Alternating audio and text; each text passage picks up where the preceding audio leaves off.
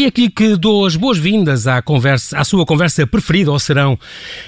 Hoje vou ter, como lhe disse, dois convidados extra que vêm responder a questões como estas. É verdade que só usamos 10% do nosso cérebro?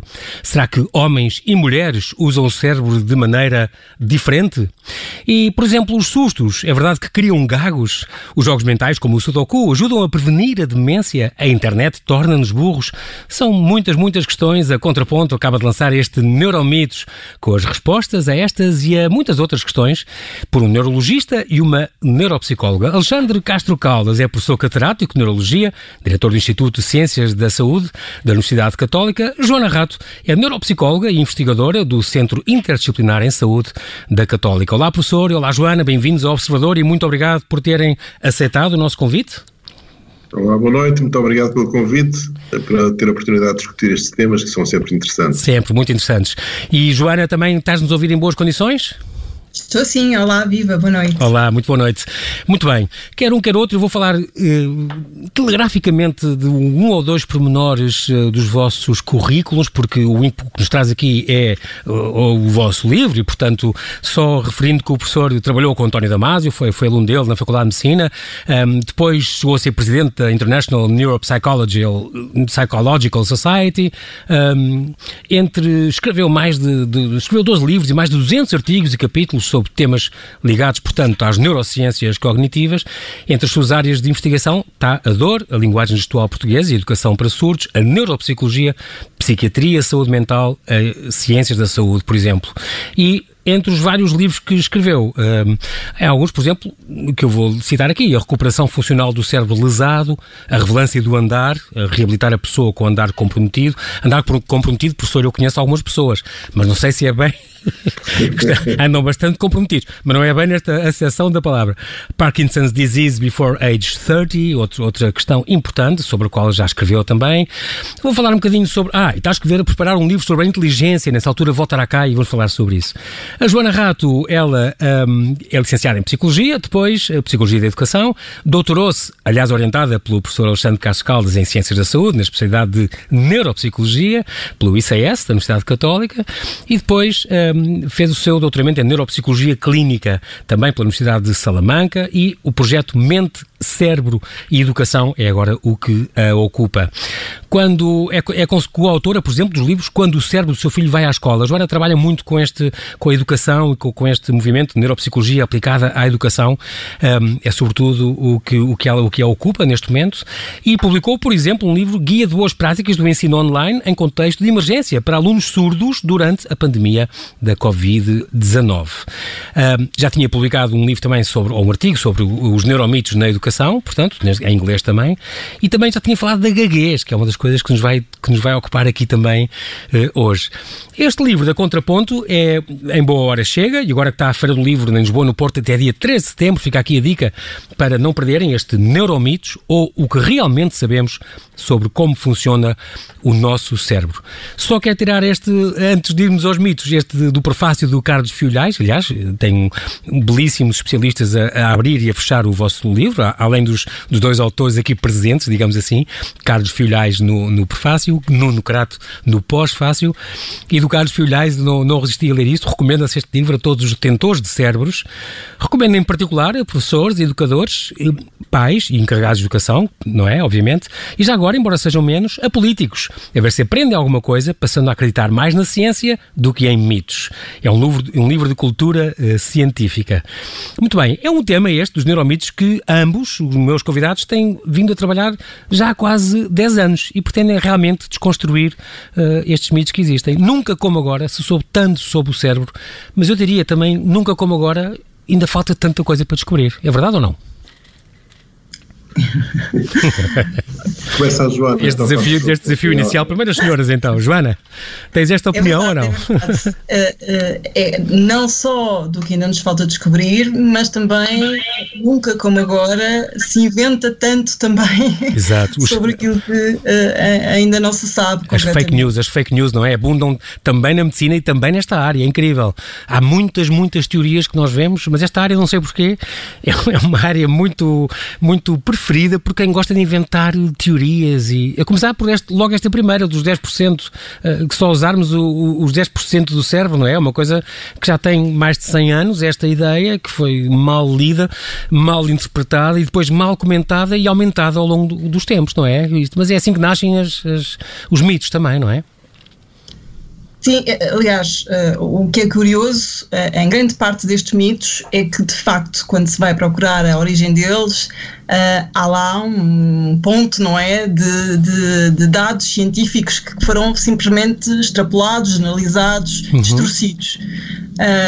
outros não, outros há cientistas ainda a procurar porque é que de facto surgiram, uhum. mas este do, dos 10% é, é, é curioso mais pela questão de o tempo que perdura e, e, e os cientistas já brincam Exatamente. de como é que é possível ainda se acreditar Exato. que de facto só utilizamos então 10% pela rede complexa, não é? Que já percebemos através mesmo da neuroimagem que é impossível uhum. só utilizar uma pequena uma, uma porcentagem tão pequena. Exatamente. Mas e, é, e é incrível porque perdura, Joana, é, é verdade. Tu falas com amigos teus, já supostamente educados, já com tanta informação no, nos mídia e tudo, que ainda acreditam nisso. Não, não, nós só usamos uma porcentagem. E depois vêm estes filmes, Lucy não é? Como, por exemplo, este filme do, do Luc Besson, aliás, muito bem feito, com a Scarlett Johansson, um, onde realmente tem o. E se nós fôssemos usando cada vez mais o potencial do nosso cérebro? No fundo, no fundo, haverá algum, alguma verdade nisto? Isto é, as potencialidades do cérebro são muito maiores do que a gente usa normalmente? Bom, então deixa-me explicar. Uma, uma, uma colherzinha aqui neste, neste tema. Uh, é evidente que nós não sabemos nada sobre aquilo que não sabemos. Então, claro. é, um ponto, é, um, é, um ponto que nós temos que ter a certeza. Uhum. Uh, e, e, e, de facto, seria um bocado absurdo que um órgão que nós tivéssemos dentro da cabeça, que é caríssimo, que gasta imensa energia, não estivesse a fazer nada. Porque, porque, é porque é que estava a fazer dentro da cabeça? Não estava Exatamente. lá a fazer nada, só estivesse a trabalhar. E, portanto, ah, se, se, se, não, se não se usa, o cérebro desativa.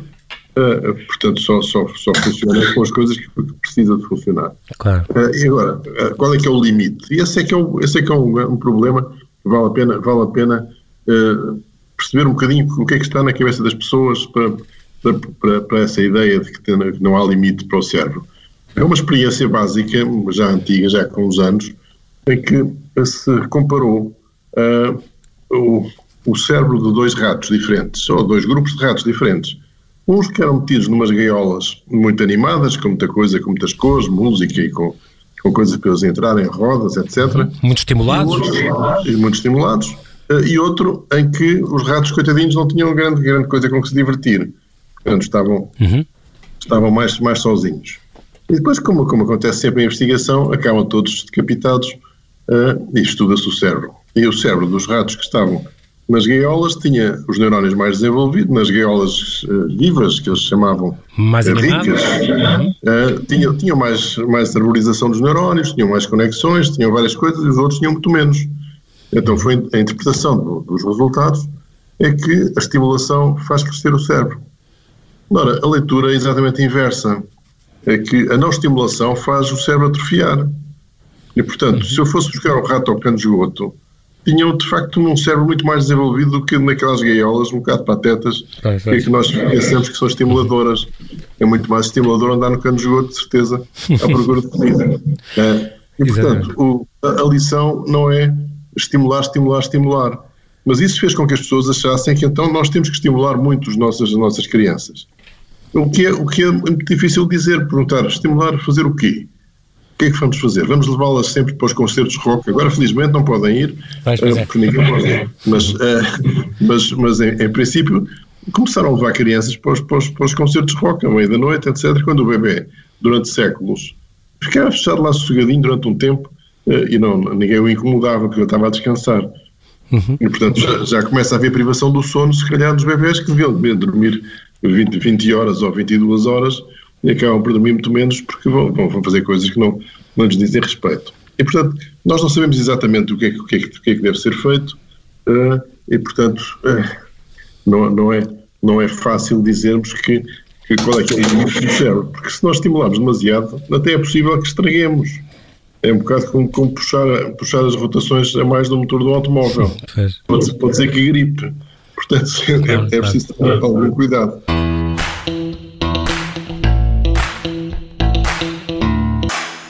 Estamos aqui a conversar com os, mais, no fundo, a desmontar os mais famosos neuromitos com o professor Alexandre Castro Caldas, catedrático neurologista, e Joana Rato, neuropsicóloga. Estamos então aqui, Joana, professor, ainda estão connosco? Sim. Falámos aqui, uh, é óbvio, o vosso livro está muito, muito bom. Um, é muito engraçado porque começa uh, antes com este estudo do cérebro, já com estes, estes desenhos anatómicos do Leonardo da Vinci, fala, fala antes da, das investigações de Galeno, já do século II, todos estes estudos que têm, que têm havido, a evolução também do número de neuromitos, que é um estudo bem feito, porque nem, nem sequer sabia que, que se podia estudar isto assim, mas está aqui estudado, como é que aparecem estas fake news, como é que estas afirmações são extrapoladas e mal interpretadas o uso exagerado do, do, do prefixo neuro em tudo o que é importante para lhe conferir uh, dignidade, importância e, e, e, e ser bem uh, balizado cientificamente. E depois, claro, entramos na parte do, dos mitos, dentro daqueles da, os mitos também uh, a passar pelos da sabedoria popular, portanto, que os sustos provocam a gaguez, um, no fundo, que já se descobriu que há, que há genes ligados. Eu há coisas que eu não quero contar logo, porque acho que as pessoas têm mesmo que ter este livro e ir aproveitar à feira do livro. Uh, uh, para adquirir, para, para, ter estas respostas. Vamos falar só de alguns. Um, também fala do azar do canhoto e dos segredos do canhotismo, desta lateralização das funções, um, que também acho que parece que não há genes que. que ah, depois há casos mais complicados, como eu, que sou canhoto a comer, por exemplo, em algumas coisas e noutras não. Um, a questão do burro velho não aprender línguas, a questão das pessoas terem uma testa maior, se são mais inteligentes ou não, a questão das várias inteligências que pode haver ou não. Falámos, o professor começou logo por dizer isso, o cérebro é realmente realmente um, um, órgão muito exigente, usa 20% da energia do corpo, mas pesa apenas 2%, portanto gasta 10 vezes mais energia que o músculo, aprendi isto consigo. E, por exemplo, outro mito que havia sobre o cérebro é que ele fica sempre igual. O cérebro, eh, quando a gente nasce, aumenta depois de tamanho, mas no fundo eh, vai eh, empobrecendo-se até que se descobriu a neuroplasticidade e a neurogênese. Portanto, o cérebro é plástico e o cérebro e pode-se criar massa cinzenta mesmo as, as pessoas mais velhas. Portanto, esta questão dos burros velhos não aprendem línguas pode-se, se calhar, dizer assim. isto, isto, hoje em dia, é um facto adquirido e mesmo, por exemplo, com Alzheimer, as memórias parece que nunca se perdem, afinal estão lá só que o acesso é que fica interdito. Estou muito longe da verdade ou não? Não, eu acho, enfim, aí fez, fez aí um conjunto de, de enfim, de temas que são, são, são para, para conversar naturalmente, mas uhum. não está nada.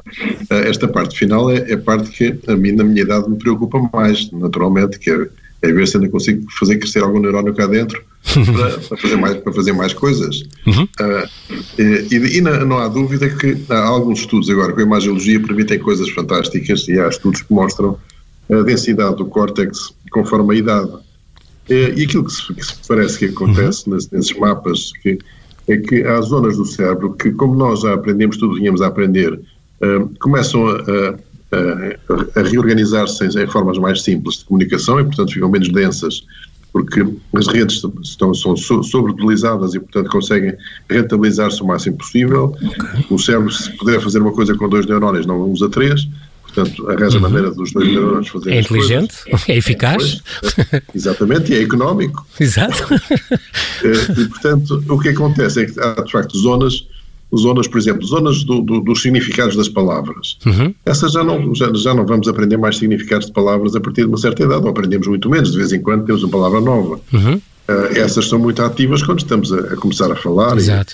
e a desenvolver, mas depois na idade avançada são mais, mais atrofiadas. Mais limitadas. Mas depois há, há zonas que, essas são as que me dão mais gozo, uh, que estão mais, mais, mais desenvolvidas nestas idades mais avançadas, que são as do pensamento abstrato, as da filosofia, do, do pensamento das, das, dos, assuntos, dos assuntos importantes, né, ficam, ficam para o fim da vida, para a gente ir discutindo e ficamos com o cérebro para isso. É o que dá a experiência, exato. Exatamente, Engraçado. exatamente. Isso, isso, é muito giro. Uh, ah, um, e é, eu li também, aprendi convosco, esta questão de, por exemplo, um analfabeto é alguém que não tem a área da, da fala, atrofiou, porque não, nunca usou. E, e ao ter que, que aprender a falar, se aprende a falar já à idade tardia, vai esforçar e estimular outras zonas do cérebro que têm mais esforço, se calhar, mas, mas acaba por chegar lá. Não é, não é falar, é ler e escrever. Assim, eles falam, sim, eles claro. falam bem. Embora, embora o, o, último trabalho que eu fiz com, com, com um dos meus colaboradores do mestrado uhum. uh, foi muito interessante, estudamos as características físicas do som da, da fala nos analfabetos e nos não analfabetos. Uhum. Uh, e há uma diferença, de facto. Em termos físicos finos, uh, há uma diferença que é muito curiosa e que tem a ver, de facto, com, com, a falta da consciência dos fonemas. Os analfabetos não têm consciência que as palavras são constituídas por fonemas. Portanto, não são capazes de dividir as palavras aos bocadinhos, em sílabas, okay. nem fonemas. E, e, portanto, e isso corresponde a, uma, a um nível de, de vibração de som que, que, que os analfabetos não, não, não dominam. Isso é, é, é um, mais um, um, aspecto interessante. Interessante. Um, também não vou falar da questão do tamanho, porque é tal história, senão os elefantes e, as baleias eram muito mais inteligentes. O maior cérebro quer dizer, portanto, mais inteligência não, não, é, não é tão claro como isso. Mas queria ouvir também o professor e a, e a Joana um bocadinho sobre esta questão dos homens e das mulheres. Um, a questão do. O, aqui não é a questão do tamanho, também, claro, mas a questão de serem diferentes, de serem. A, a tal história do multitasking. Será que as mulheres é que dizem que conseguem sempre fazer muitas coisas ao mesmo tempo, os homens? Homens não, se isso é mito ou não, mas realmente se há áreas de, de, do cérebro que realmente as mulheres têm mais desenvolvidas para uma maior sensibilidade do que os homens, que são se calhar mais espaciais e têm, têm outro, outro género de, de vida e de inclinação, embora haja sempre exceções.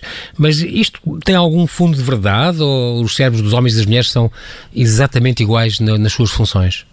Eu, eu deixo, deixo, essa resposta para a Joana, mas deixe-me deixe só fazer um comentário sobre as baleias. Sim. Uh, nós dizemos que as baleias não são inteligentes, mas eu não faço ideia se são. Uh, podem ter uma inteligência diferente. Claro, claro, claro. Há, há, há, um trabalho fantástico, eu gostaria imenso de ter feito parte dessa, desse, dessa investigação, que andaram a, a medir a, e a, a registrar a, a linguagem das baleias. E as baleias têm línguas diferentes, conforme as regiões. Incrível. Portanto, tal, eh, que comunicam diferentemente. E houve até investigadores que queriam descodificar aquilo e começar a conversar com elas. Mas depois não encontravam foi tema de conversa, porque isso se calhar não era fácil. Mas isso, por exemplo, com, com chimpanzés já se faz, não já? Há coisas, há chimpanzés, ah, sim, houve, sim. houve uma, uma chimpanzé adulta que, que acabou por morrer, não, morreu não há muitos anos, que já respondia a certos sinais e, e respondia a sério com gestos e, e a coisas ah, in, inteligíveis. Sim, sim, há muita coisa feita. Na, na, na, comunicação com os animais há já muita coisa feita, com os primatas, os chimpanzés, etc. Uhum. São, são, são, são, de facto, capazes de perceber não só um código, por exemplo, de tokens, de pequenas peças de cores, eles constroem frases e tudo, a pedir a comida, etc. Impressionante. Como, como até os gestos, a língua gestual Exatamente. dos surdos. Portanto, eh, há muita coisa nesse sentido. E, Portanto, e outro, a linguagem não é, não é exclusiva, não é, a linguagem dos humanos. não é exclusiva dos homens. Uhum. E, eh, e estava a falar das baleias, outro dia, por acaso, fiquei de boca aberta a ver um filme na, na net que, que eram uh, cinco orcas a caçar em conjunto todas juntas, alinhadas e paralelas, coladas, encostadas, a fazerem em conjunto uma onda, a ir devagarinho à tona, para fazer uma onda, para derrubar um pequenino iceberg onde estava uma foca. Uh, impressionante, quer dizer, isto, esta. Bom, e há muitos animais, as alcateias de lobos, que caçam em conjunto e combinam, obviamente, portanto, quer dizer, sem, sem ir para aí. Um, é, é uma coisa também que faz muito pensar e faz avançar a ciência quando há estas coisas das lesões cerebrais, não é? Eu lembro sempre daquele Phineas Gage, aquele famoso caso do homem que há, que, que há quase 200 anos, uh, com o operário dos caminhos de ferro, ficou com um ferro atravessado uh, pela cabeça, que lhe furou o cérebro e depois alterou o, o seu comportamento de alguma maneira. Portanto, esta parte do, do, a questão dos hemisférios, crianças que, na, que, não têm um hemisfério cerebral ou assim, e que o cérebro é obrigado a compensar de, de outras maneiras, a ciência avança muito com estes casos de exceção e com estas, e com estas lesões, certo?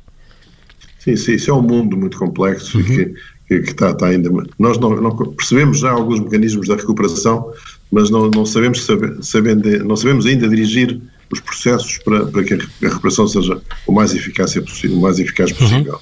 Uhum. e, isto, isto, mas está a haver grandes progressos sobre uhum. isso, a compreensão desses, desses fenómenos e, e há já muita coisa que se consegue fazer é que, é que é interessante. Uhum. É, aí o, o grande perigo que tem essas coisas do meu ponto de vista, é que uh, elas são de facto úteis num cérebro lesado, para que as pessoas recuperem as funções, uhum. mas depois há pessoas que começam a pensar que se calhar é bom também para ampliar as funções normais que as pessoas uhum. que não têm lesão do cérebro e que é para ficarem super-homens. Exatamente. Super, super soldados, é, portanto, exatamente. Isso, isso, isso, é muito complicado, porque uh, nós, é preciso ter um conceito, um conceito de homostasia, isto é, que o cérebro é, é, funciona no seu todo, integralmente, temos, temos um sistema de organização, de organização em que uh, ele gera muito bem toda a energia despendida uh, e gera uh, as necessidades da ativação das áreas. E se eu, se eu fizer uma introdução de, do, do fator estranho, eu vou naturalmente modificar essa, essa homeostasia e vou alterar as coisas.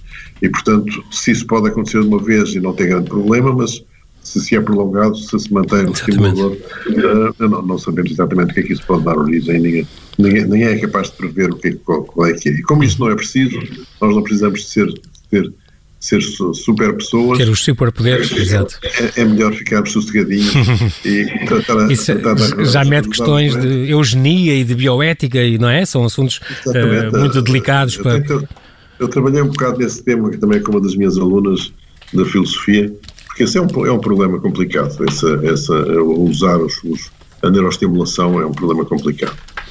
Eu, gostava de ouvir um bocadinho a Joana a falar um bocadinho desta questão do, dos cérebros, dos homens e das mulheres. Joana, diz alguma coisa sobre isso. Bom, deixa-me pegar pela tal questão de, das multitarefas. Primeiro, uh, não é uma questão das mulheres uh, serem ou não serem melhores do que os homens, é questão de que o cérebro não consegue mesmo fazer multitarefas. e aqui não se trata de uma divisão de, de, de, de, de, daquilo que sejam resultados do sexo feminino ou masculino, é porque, de facto, a grande dificuldade do cérebro é fazer esta divisão dos sistemas da atenção. É claro que nós podemos ter esta sensação Depende também daquilo que estamos a fazer, não é? Do tipo de tarefas e do esforço cognitivo que, que cada uh, tarefa nos, nos exija, uhum. uh, mas o que uh, está descrito é que um, esta sensação que nós temos que podemos conseguir fazer duas coisas ao mesmo tempo, há sempre uma delas que falha. Uh, podem não ser coisas muito graves, como por exemplo, Sim, se eu claro. estiver a estender a roupa ou a falar uh, ao telefone, se calhar o que me pode acontecer é, é estender a roupa ao contrário, ou então não responder muito bem àquilo que à me pergunta, estão a perguntar. Exato.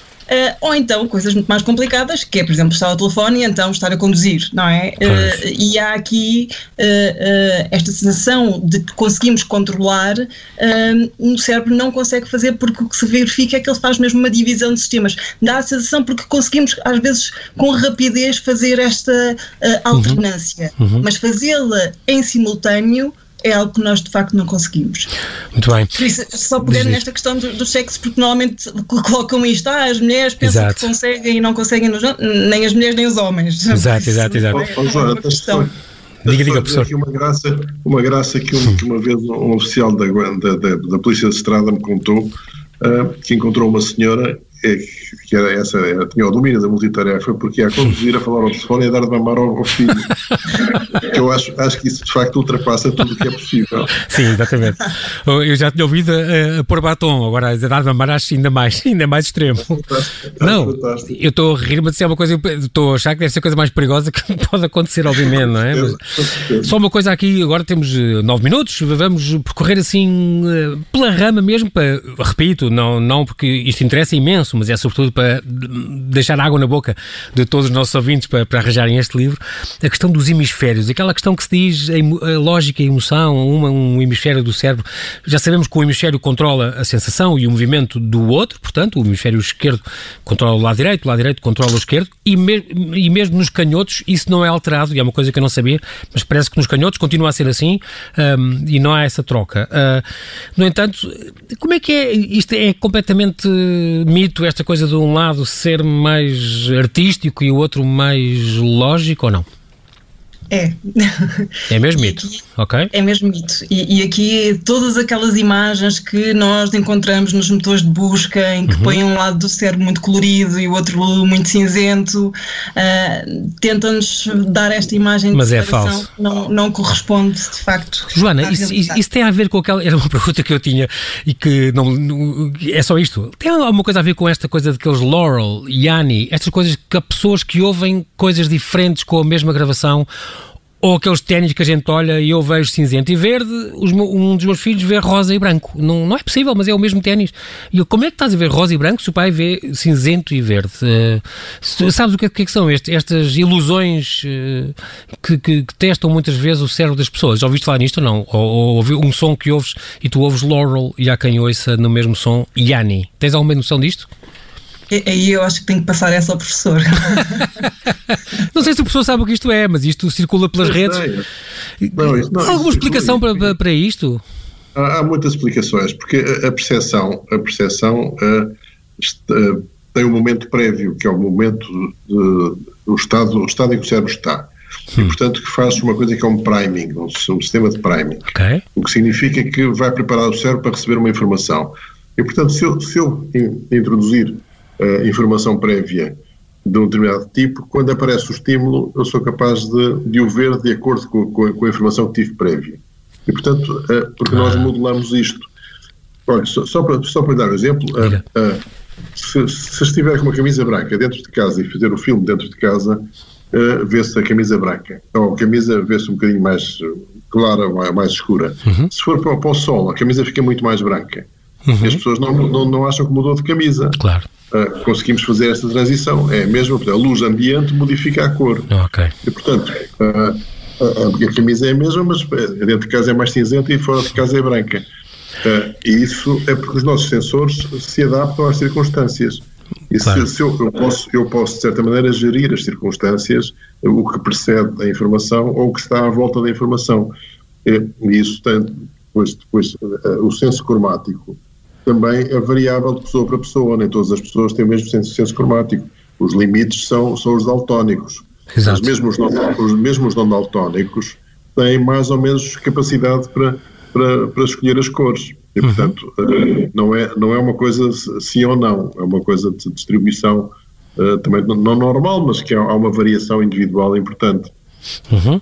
Um, há uma coisa que eu devo dizer que este livro tem, um, Joana, desculpa, só para dizer isto que é importante e que é um bocadinho à, à parte do, dos mitos, é muito importante esta parte final do livro, que eu, que eu gostei muito, sobre, um, além da bibliografia, obviamente, sobre cada mito, que se pode ler, quem quiser aprofundar, um, há aquelas sete advertências aos não-cientistas, aos muggles como nós, que ao ler um artigo científico, como ler ciência, é muito importante. E a evidência científica, a importância, uh, o, o, que certificar, que, que, que credibilidade é que, deve, é que devemos dar, isso é muito importante, que eu acho que muitas pessoas não fazem, não passam por esses crivos, e, e daí também uh, criarem muitos, muitos erros um, nas suas cabeças.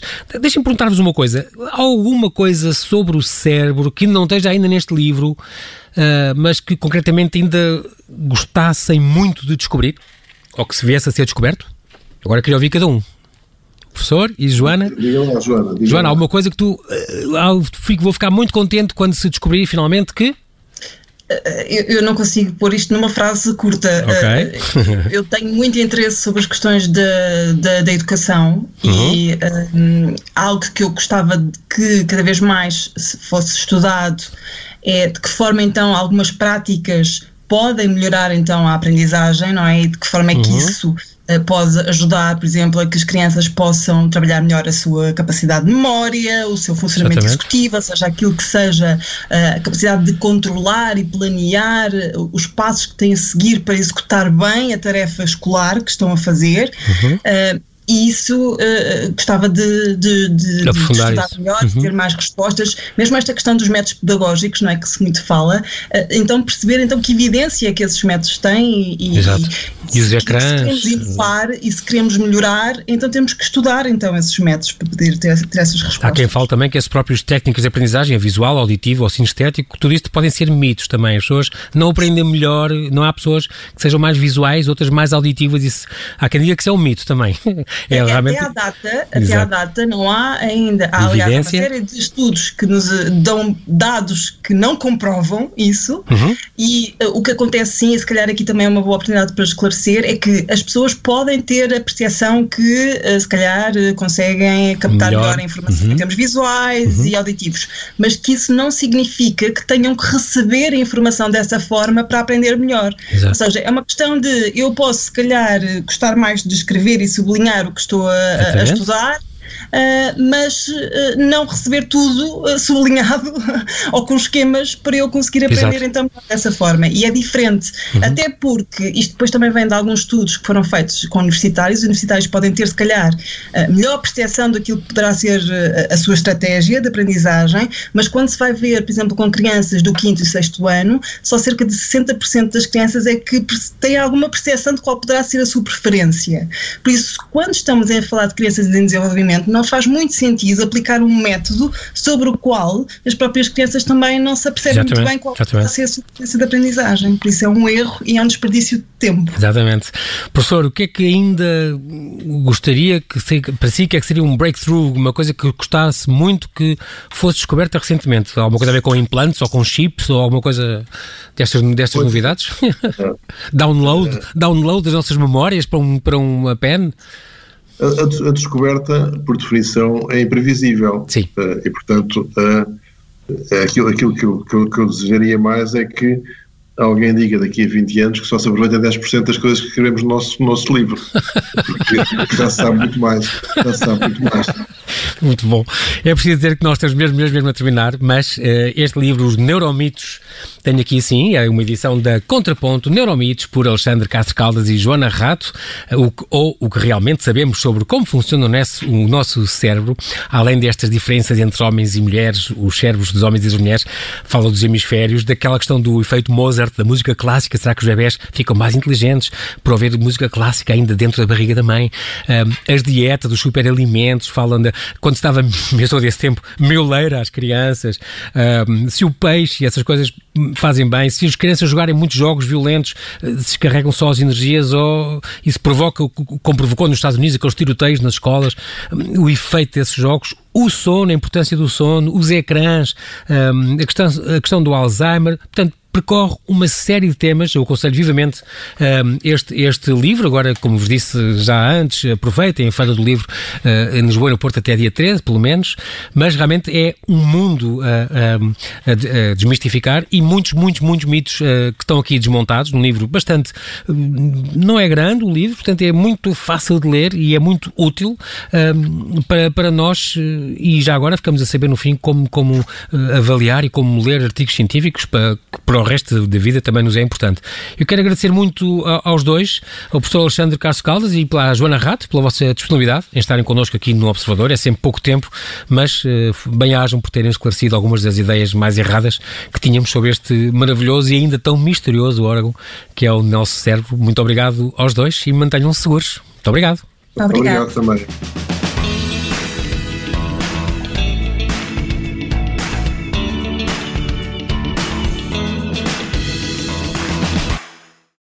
Obrigada por ter ouvido este podcast. Se gostou, pode subscrevê-lo, pode partilhá-lo e também pode ouvir a Rádio Observador online em 98.7 em Lisboa e em 98.4 no Porto.